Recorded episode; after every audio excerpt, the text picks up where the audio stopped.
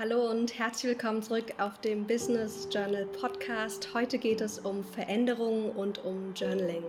Denn jeder berufliche Wachstumsschritt bringt auch eine Veränderung im Innen und Außen mit sich. Und um diese mit mehr Freude und auch Leichtigkeit zu meistern, habe ich heute Dr. Cornelia Andriow eingeladen. Sie ist Coach und Beraterin für Veränderungsprozesse, hat 2011 ihr eigenes Unternehmen Kraft und Partners gegründet und ist die Autorin des brandneuen Buches Praxisbuch für wirksame Veränderung mit der Theorie U arbeiten. Conny, schön dich hier im Podcast zu haben. Hallo. Hallo Maxine, ich freue mich. Ich bin ganz fleißig am Lesen und habe schon so viel aus deinem Buch rausgezogen. Ähm, ich glaube, vor zwei Wochen hatte ich den Zielsetzungsprozess ähm, aus deinem Buch auch als Journal Session aufgearbeitet. Und ich freue mich riesig, jetzt noch mal mehr in auch die Theorie U mit dir einzusteigen, um Veränderungen leichter zu machen. Vielleicht erstmal dazu, was, was ist überhaupt die Theorie U und wie bist denn du zu ihr gekommen? Die Theorie U ist ein, ja, ist viel mehr als eine Veränderungsmethode. Das ist ein sehr komplexes Gedankengebäude, erdacht von einem klugen Kopf namens Otto Scharmer. Der kommt ursprünglich aus Hamburg und hat dann in Whitney Herdecke studiert und gelehrt und ist jetzt schon viele, viele Jahre, viele Jahre am MIT und hat da diese Theorie aufgebaut. Und ähm, das ist ein ziemlich dickes Buch, das er dazu geschrieben hat, Anfang der 2000er Jahre. Und ich bin dazu gekommen, weil ich, äh, eigentlich über einen Umweg, weil ich eine, eine Workshop moderiert habe, also eine Workshop-Reihe, die ich nicht selbst designt hatte, sondern die mir so als fertiges Konzept äh, vorgelegt wurde. Und ich habe festgestellt, dass das äh, total gut funktioniert mit diesen Workshops, dass die Leute super begeistert sind und tolle Ergebnisse. Und dann habe ich natürlich die Macher gefragt, ich so, was, was ist das, was, äh, was geht hier ab? Und dann haben die gesagt, naja, Theorie U halt. Und das war so der erste Hinweis. Ich habe mir dann das Buch gekauft und fürchterlich gekämpft, weil es wirklich schwierig ist zu verstehen. Aber weil ich ja wusste, dass das funktioniert, habe ich mich da durchgekämpft und habe es verstanden und arbeite seit ungefähr 2008 äh, ganz viel mit der Theorie. Ich kann das so unterschreiben, weil ich hatte die große Ehre, Otto Scharmer 2015 in Berlin wirklich live sprechen zu hören. Und ich war auch super beeindruckt von dem, was er gesagt hat. Ähm, bin danach ins Internet gegangen, habe einiges durchgelesen und dachte mir auch so, oh Gott, ich verstehe ja kaum etwas. ja, ja, und es war dann auch so der Auslöser für, für meinen TED-Talk zu dem Thema und für das Buch zu sagen, ich kann das übersetzen, ich kann das einfacher machen. Ja, ich sage nicht, dass ich alles erkläre, natürlich geht beim einfacher machen auch mal die eine oder andere Feinheit verloren, aber ich glaube, dass man einen ganz guten Einstieg finden kann und dass die Theorie U an beim Thema Veränderung äh, super, super gut helfen kann. Das habe ich auch persönlich schon immer wieder erlebt, ob jetzt äh, bezogen auf mein Leben oder auf berufliche Projekte. Ja, und ich glaube, wir, wir unterschätzen, dass Veränderungen nicht immer leicht für uns sind. Ja. Also egal, ob wir jetzt äh, uns umorientieren wollen beruflich oder den nächsten Wachstumsschritt in unserem Business wollen oder einfach privat auch auf ein neues Level kommen wollen, das braucht immer eine gewisse Veränderung.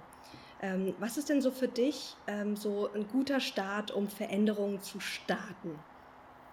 Ähm, naja, meistens ist da ja am Anfang irgendein Wunsch, ja? irgendeine Idee, irgendeine Vorstellung. Ja? Also ich habe zum Beispiel 2008 war das, da waren, nee, 2007, da waren meine Kinder noch relativ klein, so sechs und fünf Jahre alt. Ich wollte endlich wieder Sport machen. Ja? Und dann ist es ja nicht so einfach, dass, äh, mein Mann ist beruflich viel unterwegs. Und da habe ich gedacht, okay, laufen geht. Ich bin vorher nie gelaufen. Und ähm, dann waren das erstmal so die, die ersten Schritte. In der Theorie U heißt das das Öffnen von Denken, Fühlen und Willen. Das erste ist so ein Wunsch, ist so eine Idee und dann kann man darüber nachdenken, wie kann das gehen, wie kann ich also Laufen integrieren. Ich habe dann immer meine Kinder ins Bett gebracht und gesagt, so, ich bin jetzt eine Runde laufen. Und ähm, wie kann sich das gut anfühlen? Also mein Sohn hat mich dann relativ häufig angerufen unterwegs und irgendwann habe ich ihn mal zur Seite genommen und habe gesagt, Paul, wenn ich dich immer auf dem Fußballplatz anrufen würde, fändest du es auch irgendwie doof. Ne? Also wie kann ich ähm, anderen auch zeigen, was es für mich emotional bedeutet und äh, letztendlich dann ähm, alles, was mich blockiert, beiseite räumen. Und Blockaden sind oft äh, Glaubenssätze. Ich war der Überzeugung, dass ich nicht wirklich spannend, äh, sportlich bin ich bin trotzdem ein Jahr später einen Marathon gelaufen. Und äh, ja, das war ähm, eine spannende Reise und da hilft es halt dieses Denken, Fühlen und Willen. Immer wieder Denken, Fühlen und Willen, was blockiert mich im Kopf, was im Herzen und was steht mir ansonsten im Wege, was mich davon abhält, das zu tun, was ich mir vorgenommen habe oder was ich mir wünsche.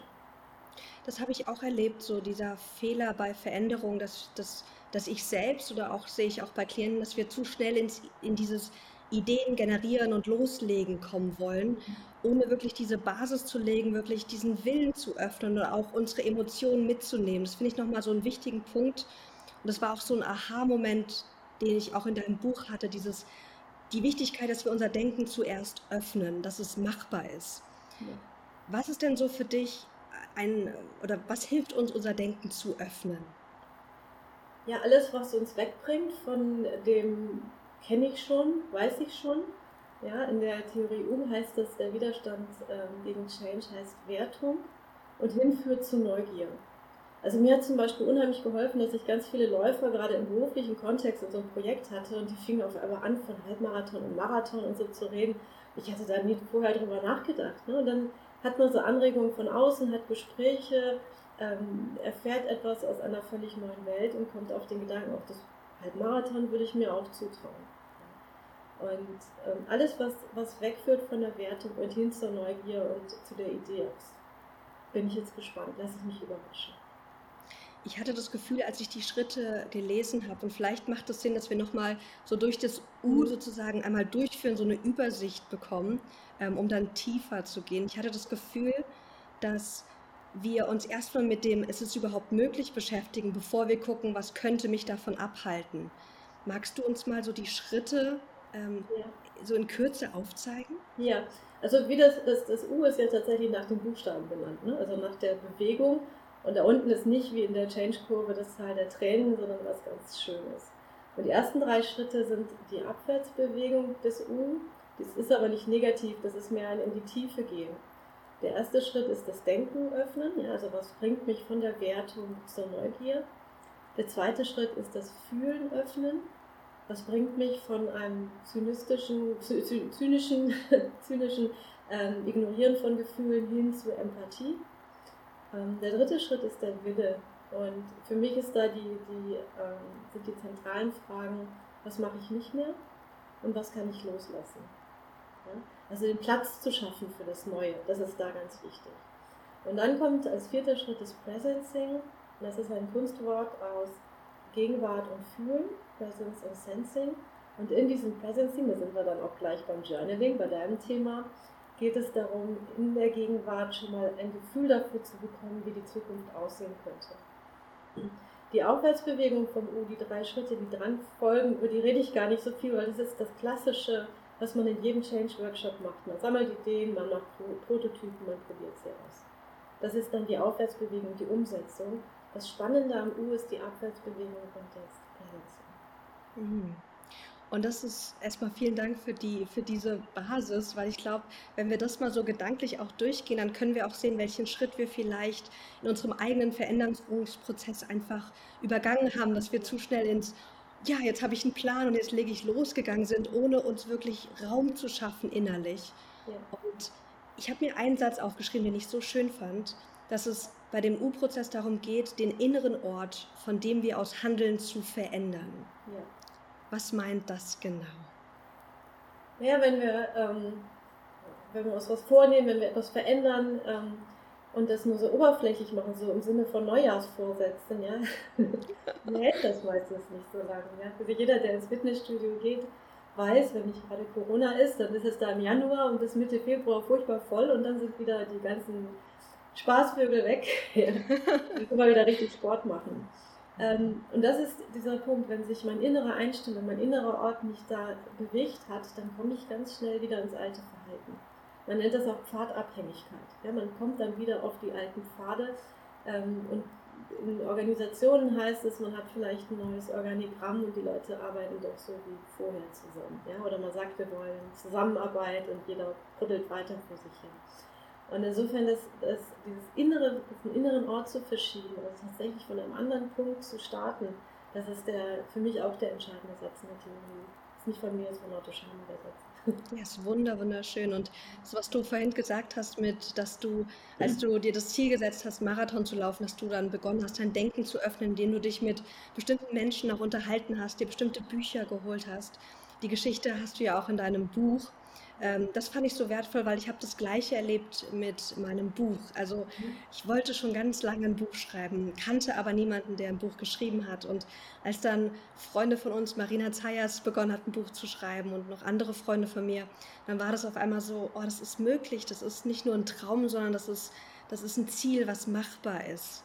Und ähm, was, was können wir denn noch tun, außer uns jetzt mit passenden Leuten umgeben, um unser Denken zu öffnen? Hast du vielleicht dann noch so eins, zwei Ideen, die du uns an die Hand geben kannst? Ich glaube, es ist super wichtig zu wissen, was einen motiviert. Ja, also wenn ich, äh, um beim Thema Marathon zu bleiben, dann sagen immer alle viele, oh, Disziplin und was hast du denn für eine Zielzeit und so weiter. Das waren überhaupt nicht meine Kategorien. Mich motiviert eine Zielzeit nicht. Ich will nicht schneller sein als irgendjemand anders. Was mich motiviert hat, das war Zeit für mich zu haben. Das ist als junge Mutter gar nicht so einfach, wenn man Vollzeit berufstätig ist. Ähm, draußen zu sein, ich bin total gerne in der Natur und wieder mich mehr mit meinem Körper zu verbinden über den Sport. Und darum war mein Marathonziel 42,195 Kilometer genießen. Mein persönliches Ziel, weil ich weiß, was mich motiviert, was mich dann auch über so eine Strecke trägt. Ja, weil es ist nämlich ganz schön lang, also es zieht sich. Ja, glaube ich. Ich habe es noch nie, nie gelaufen. Und ich glaube, das ist das Wichtige, herauszufinden, was motiviert mich, sich davon auch ein bisschen abzukoppeln, was andere sagen, was man tun sollte oder auch nicht tun sollte, sondern wirklich herauszufinden, was macht mich stark, was hat mich in anderen Veränderungsprozessen getragen und ans Ziel gebracht und zu gucken, wie man das bei Wünschen, die man hat, dann anwenden kann. Hm. Das macht total Sinn äh, und das hatte ich auch ähm, auch aufgegriffen, als wir deinen Zielsetzungsprozess, den du ja auch im Buch hast, ähm, aufgenommen haben. Diese Idee, dass wir nicht zu schnell uns einfach Ziele setzen sollten, nur weil es gut klingt, sondern wirklich zu gucken, was ist meine tiefe innere Motivation, warum ich das wirklich erreichen möchte. Ja. ja. Der nächste Schritt dann ist ja die Gefühle zu öffnen. Und wenn wir dann natürlich jetzt irgendwie so im Change-Prozess in in im Unternehmen sind, da geht es natürlich auch darum, die anderen zu verstehen und mitzunehmen. Wie ist es denn, wenn wir einen Change-Prozess in uns machen? Wie können wir da unser eigenes Gefühl öffnen und Empathie für uns selbst kreieren? Ja, gibt es sowas wie Selbstempathie, habe ich, glaube ich, im Buch auch. Genau. ähm, ja, oft sind es auch, auch bei einem Prozess mit einem selbst nicht nur die eigenen Gefühle, sondern auch die ähm, der Mitmenschen. Ja, also bei so einem Marathonprojekt sollte man mit seiner Familie mal drüber sprechen, ob das okay ist, dass man die nächsten Wochenenden irgendwie nur noch schlapp in der Ecke hängt nach so einem langen Trainingslauf. Also auch da ist es wichtig, sich mit anderen Menschen abzustimmen. Ähm, das Wichtigste, um die Gefühle zu öffnen, sind unterschiedliche Perspektiven. Also ich schaue auf mich als mein jüngeres Ich, als mein älteres Ich. Ich ähm, frage mich vielleicht ähm, aus der Stärke heraus, wo, ne, wo Dinge gelungen sind, oder ich frage mich auch aus einer Situation heraus, die nicht so gelungen ist und gehe in verschiedene Perspektiven zu meinen Gefühlen und gucke, wo da was ähm, passiert. Ja. Ah, das ist schön, weil diese inneren Anteile, die wir haben, die dürfen wir alle mitnehmen. Die können wir nicht einfach rausschmeißen, nur weil wir jetzt ein großes Ziel haben, sondern die müssen einfach Teil des Prozesses sein und die auch zu integrieren, auch das ängstliche Ich und die anderen Anteile finde ich einen sehr, sehr wichtigen Punkt. Ähm, ich glaube, es gibt sowas. Ein, ein bisschen anderes Beispiel, ähm, dass das ein bisschen klarer macht. Also ich bin ein sehr freiheitsliebender Mensch. Ich bin aber auch ein absoluter Familienmensch. Und als ich ähm, Kinder bekommen habe, war mir klar, dass die beiden Wünsche und, und diese Gefühle in mir jetzt in Streit geraten. Denn kleine Kinder sind ziemliche Freiheitsräuber, ja, die, die kennen da nichts. Und dann, wenn man dann ehrlich mit sich ist und sagt, okay, ich habe diese beiden, ich habe diesen großen Wunsch nach, nach Freiheit und Entwicklung und Zeit für mich und ich habe diesen großen Wunsch nach enger, guter Beziehung mit meiner Familie, dann kann man mit sich selbst Deals machen. Kann man sagen, okay, die nächsten Jahre ne, ein bisschen mehr äh, Familie und dann wieder mehr Freiheit. Und dann kann man in seinen Gefühlen leben und lebt nicht gegen seine Wünsche und gegen seine Gefühle. Ja, das macht so viel Sinn, vor allem wenn es um berufliche Erfüllung geht. Da haben wir einfach auch unterschiedliche Werte und Motive in uns, die wir in Einklang bringen dürfen. Ja, macht total Sinn. Und jetzt freue ich mich auf den nächsten ähm, Schritt sozusagen, weil da geht es ja auch ums Journaling. Wenn wir das gemacht haben und dann langsam zum Presencing kommen, worum geht es da nochmal ganz genau und wie kann uns da Journaling helfen? Ja, Presencing, ich finde, dass Otto Scharmer das am allerwenigsten erklärt, obwohl das eigentlich der wichtigste Moment ist. ja, für mich ist es ein Moment voller Verbindung. Also wenn wir einen Prozess in einer Gruppe haben, da verbinde ich das Gruppenthema mit meinem eigenen, weil ich ja für mich selbst reflektiere im Schreiben, im Journaling. Ich verbinde, also ich lasse die Vergangenheit ein Stück los, bin ganz in der Gegenwart und verbinde das mit der Zukunft. Also das Alte mit dem möglichen Neuen. Und Otto Scharmer sagt, äh, Presencing geht nur mit Journaling. Und mit Journaling meint er, ähm, dass eine Abfolge von Fragen gestellt wird, zu denen jeder Einzelne schreibt. Ähm, Wobei es nicht so gemeint ist, dass man erstmal überlegt, was soll ich denn jetzt schreiben und dann schreibt man die richtige Antwort hin, sondern tatsächlich in so einen Flow zu kommen. Also diese Fragen, ne, so jede Minute oder alle zwei oder drei Minuten kommt eine neue Frage, ähm, ja, fließen so ein in meinen Gedankenprozess und ich schreibe und schreibe und schreibe. Und diese Fragen folgen wieder den Perspektiven des U. Also es ist ein kleines U im großen U. Die Fragen führen mich wieder zum Denken, zum Fühlen, zum Willen in den Moment und dann äh, zum Thema Ideen und Prototypen. Insofern mache ich in diesem Presencing-Moment einmal das ganze U. Ähm, also ich wiederhole das, was wir in der Abwärtsbewegung erlebt haben und ich nehme schon mal voraus, was dann in der Aufwärtsbewegung kommt. Und das eben idealerweise im, im Schreiben. Das heißt, wir verbinden uns im Schreibprozess mit unserer Wunschrealität. So hatte ich das verstanden aus deinem Buch. Mhm. Mhm. Ist das korrekt? Ja, also Otto Scharmer nennt es die im Entstehen begriffene Zukunft. Ja, es ist Viel schöner. Noch mehr als ein Wunsch, weil es ja schon fast da ist. Mhm. Und ähm, das ist ja auch das Tolle an so Zielen, an denen man arbeitet, dass die, ähm, wenn du ein wirklich gutes Ziel hast, dann ist die größte Arbeit ja schon getan. Ja? Also wenn du für dich selbst, wenn du weißt, du willst 42 Kilometer genießen, dann wirst du das auch. Da kann ich eigentlich kaum noch was abhalten. Und ich finde es so schön mit dem Presencing, dass ganz oft hören wir ja so Visualisierungsmethoden, dass die im Kopf gemacht werden, dass man sich die nur vorstellt. Aber ich finde, das Papier bietet einem so einen schönen Raum, da wirklich auch reinzugehen und da auch so ein Bild zu kreieren von dem, was kommen wird dass es nicht nur im Kopf sein sollte, sondern wirklich auch in deinem Journal und dann auch, auch, auch wirklich tiefgehend mit Facetten und Details. Ja. Ich finde es so wichtig, dass im Schreiben sich das Denken verlangsamt. Mhm. Ich kann ja, wenn ich schreibe, nur so schnell denken, wie ich auch schreiben kann. Und dadurch ähm, wird das intensiver und tiefer.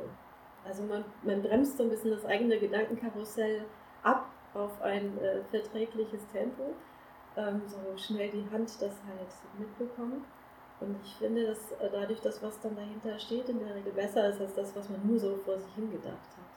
Ja, das erlebe ich auch, dass es wirklich nochmal andere, eine andere Tiefe bekommt, wenn ich das wirklich aufschreibe. Ähm, was würdest du uns denn empfehlen? Gibt es da eine bestimmte Zeitform, in der wir schreiben sollten oder könnten oder je nachdem, was sich gut für einen anfühlt? Ähm, also meinst du, wie lange Journaling ist oder wie ich dann aufschreibe? Wie ich das aufschreibe, also würde ja. würd ich das dann in, in der Gegenwart aufschreiben oder eher in der Zukunft? Das ist eine total spannende Frage, über die ich noch nie nachgedacht habe. ich würde einfach losschreiben. Wahrscheinlich wird es so sein, dass äh, wenn ich diesen U-Fragen folge, da ja die ersten Fragen sich auf die Vergangenheit, auf die Abwärtsbewegung des U beziehen, dass ich dann vermutlich in der Vergangenheitsform schreibe und dass das dann wechselt über Gegenwart in die Zukunft. Aber wie gesagt, das ist jetzt nur, ich müsste mal meine Journale reingucken. Ich bin zwar Germanist, aber auf die Grammatik habe ich nicht geachtet. Ja, ich finde es nämlich so spannend, weil man beim Visualisieren ja oft sagt man, es lohnt sich, das wirklich im, im Jetzt zu formulieren, als wäre es schon ja. da. Ja. Und deswegen spricht es natürlich auch dafür, dass uns das helfen könnte, wenn wir das ins Journaling integrieren, dass wenn wir über diese Realität, die wir jetzt am Kreieren sind, sprechen, dass das dann auch in dem, in dem Jetzt äh, sozusagen sein könnte. Siehst du mal, wir hätten sprechen sollen, bevor ich das Manuskript abgebe.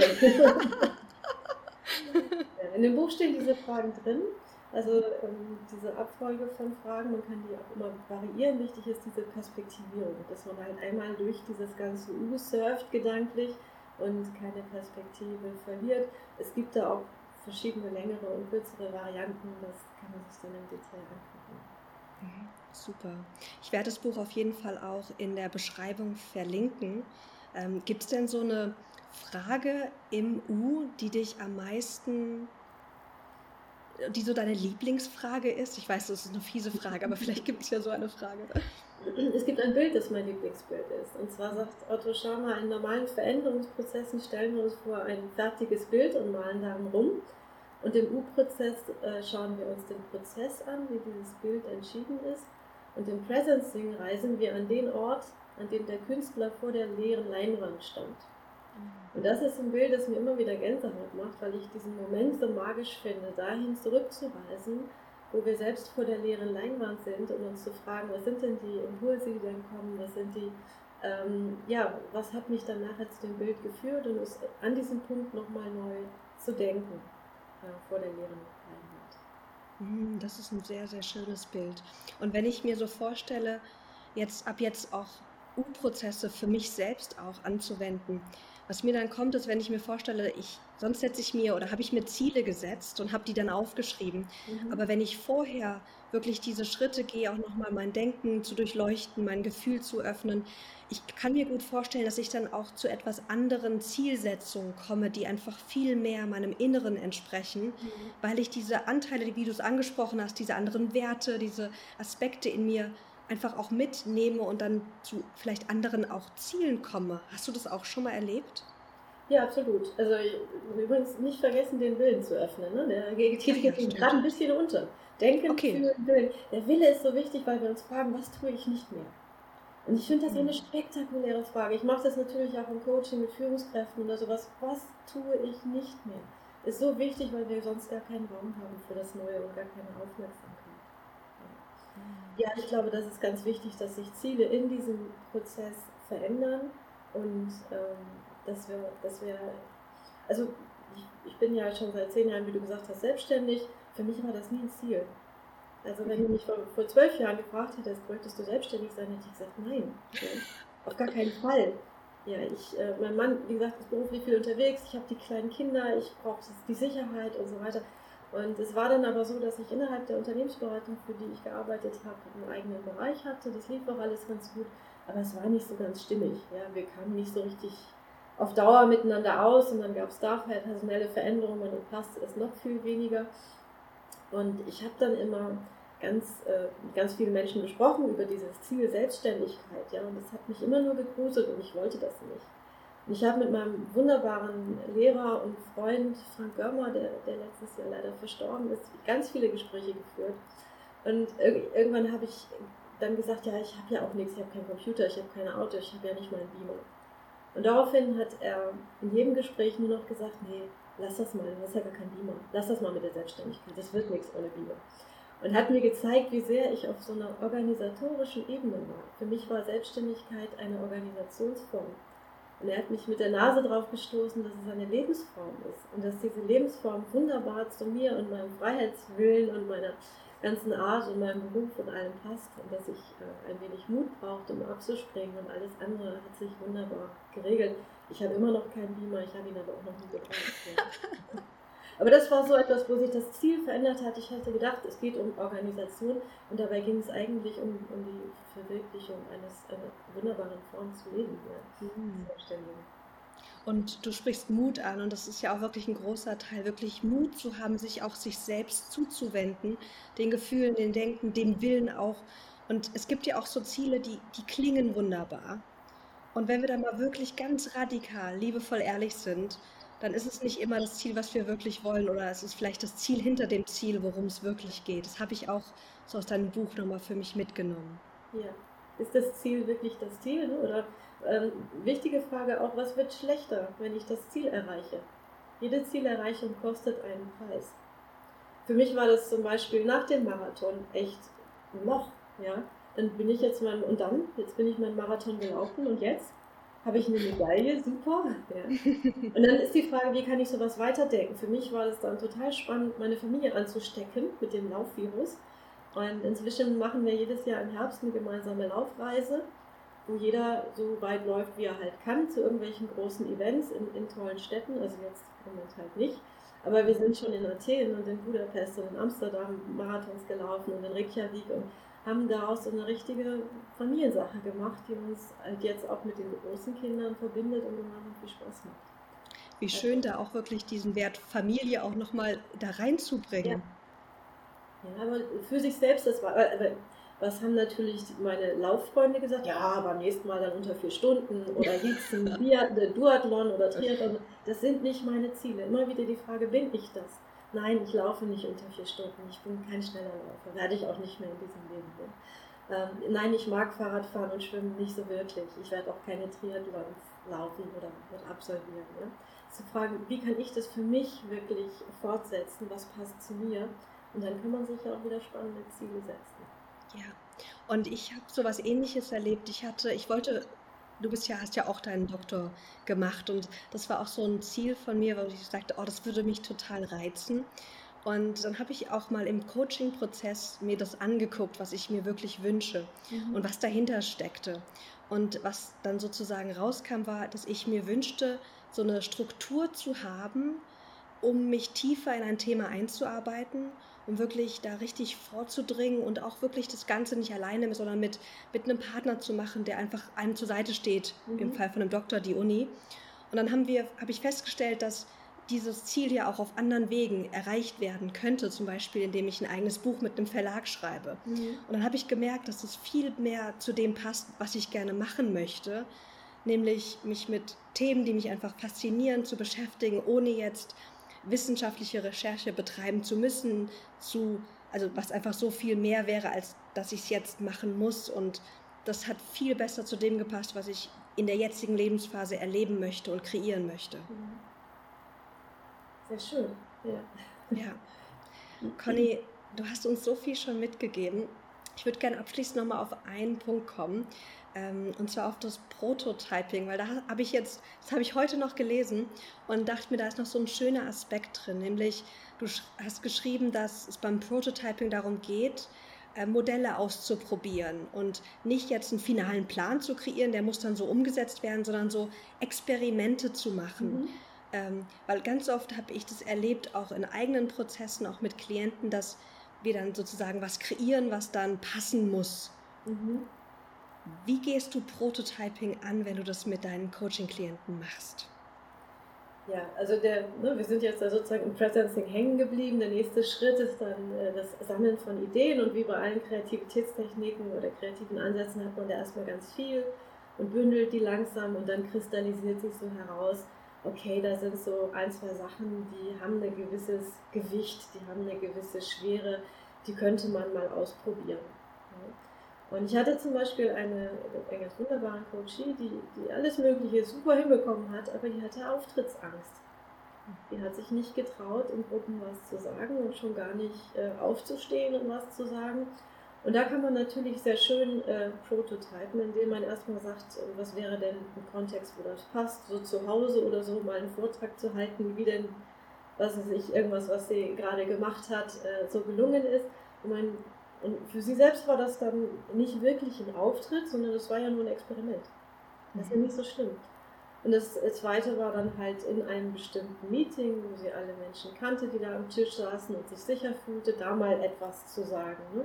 Und auch das war wieder nur ein Experiment. Das war nicht wirklich ernst. Ja? Und ihr hat das unheimlich geholfen, dass durch diesen, ähm, durch diesen Experimentcharakter äh, sie ihre, ihre Auftrittsangst eigentlich gar nicht so richtig äh, zum Tragen kam wir haben natürlich noch viel nebenbei gemacht, wir haben vor der Kamera geübt und ich habe ihr bestimmte Dinge gezeigt, wie, wie und was und wo sie machen kann. Aber es hat im Endeffekt dazu geführt, dass sie ähm, von einer großen Gruppe eine tolle Rede gehalten hat und unglaublich happy war damit, was mich dann halt auch super happy macht, wenn meine Coaches happy sind. Und dieses Rantasten über das Experiment. Es kann übrigens auch mal schief gehen, ist nicht so schlimm.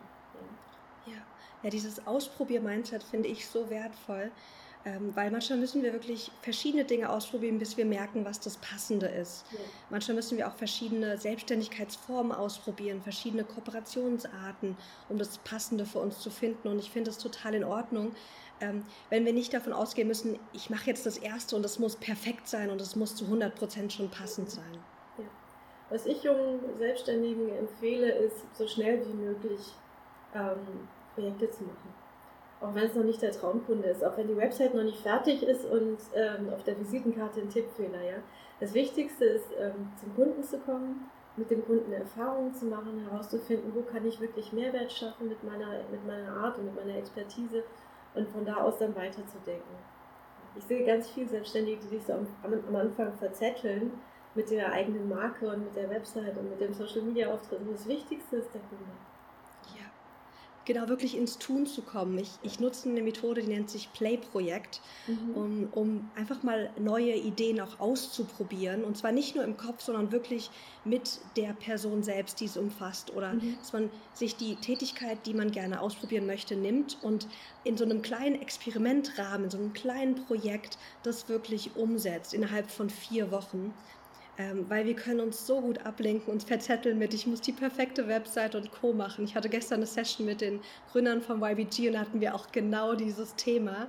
Weil es ist natürlich so viel einfacher, sich mit so Sachen zu beschäftigen, als wirklich ins Tun zu kommen mit dem Kunden oder, mhm. oder mit, unserem, äh, mit unserer Idee selbst. Mhm.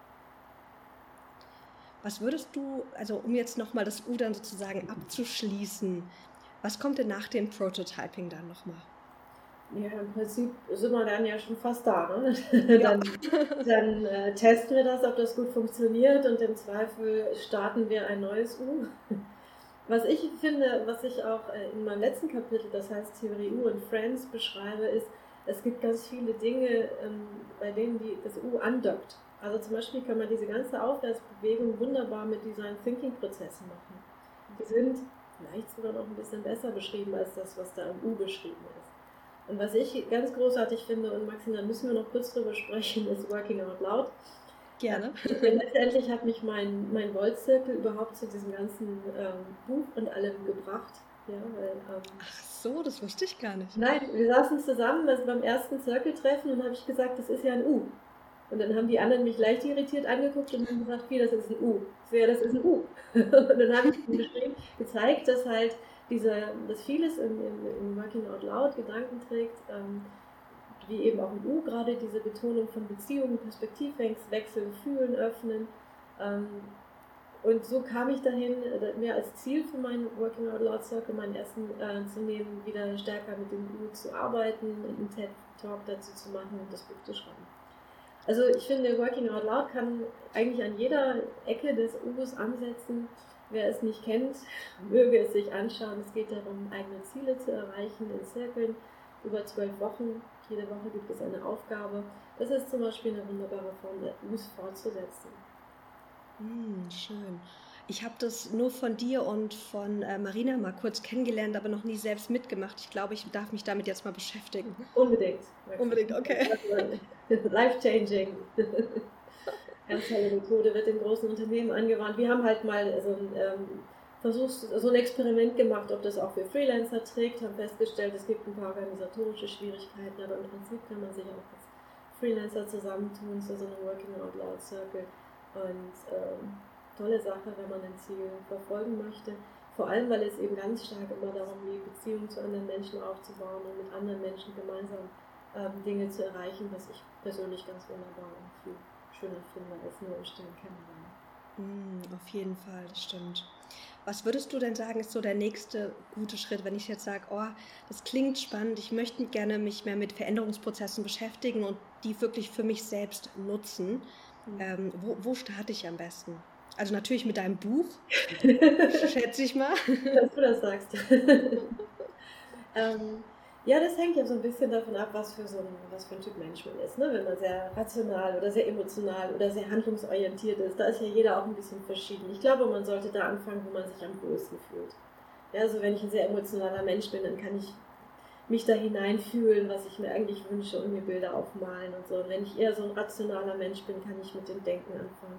Und wenn ich sehr handlungsorientiert bin, dann kann ich vielleicht auch mal schon mal was machen, was mich in die Richtung bringt. Also ich würde mal bei mir selbst anfangen und dann aber die beiden anderen Dimensionen dazu nehmen und äh, gucken, ob ich da vielleicht irgendwas übersehe oder äh, Widerstände habe, die ich noch überwinden möchte. Und vor allem nicht zu lange in der Theorie bleiben, sondern tatsächlich in die Praxis gehen, ja, tatsächlich machen. Ähm, denn so, sonst verändert sich ja nichts, ne, wenn wir es nicht tun. Ja, ja. definitiv. Conny, vielen, vielen Dank für die Durchführung durch das U und vor allem durch, für deine großartige Arbeit, das leichter zu machen, damit wir das nutzen können, weil die Ideen sind echt grandios da drin. Ähm, auch viele Ideen, die man so kennt, nochmal so zusammengebracht, ähm, aber halt in einer Weise, die verständlich ist. Deswegen da ein ganz, ganz großes Lob auch an dich. Schön. Und vielen Dank für dieses Interview. Ähm, möchtest du uns noch eine finale Sache irgendwie mit an die Hand geben? Vielleicht ist es ein, ein Mantra, ein Motto oder irgendwas, ja. was dich jetzt gerade beschäftigt. Ja, also wir hatten es ja schon mit dem Marathon. Bei Kilometer 37, Berlin-Marathon war mein erster. Kilometer 37 stand jemand mit einem Schild auf dem Stand. Umkehren wäre jetzt auch blöd. Und das nehme ich in jeden Veränderungsprozess mit, wenn ich schon mal, ne, wenn ich schon so viel Zeit und Gedanken und Nerven da rein investiert habe. Umkehren wäre jetzt auch blöd. Schön, ich kann es mir bildhaft vorstellen. Conny, vielen, vielen Dank. Sehr gerne. Ihr findet alle Links auch zum Buch und zu Conny natürlich äh, eben in der Beschreibung und er äh, wird auch nochmal Connys LinkedIn-Profil ähm, auch verlinken. Und ich hoffe, dass ihr viel aus diesem Interview mitnehmt, genauso viel wie ich. Und habt noch einen wundervollen Tag und vielen, vielen Dank fürs Zuhören.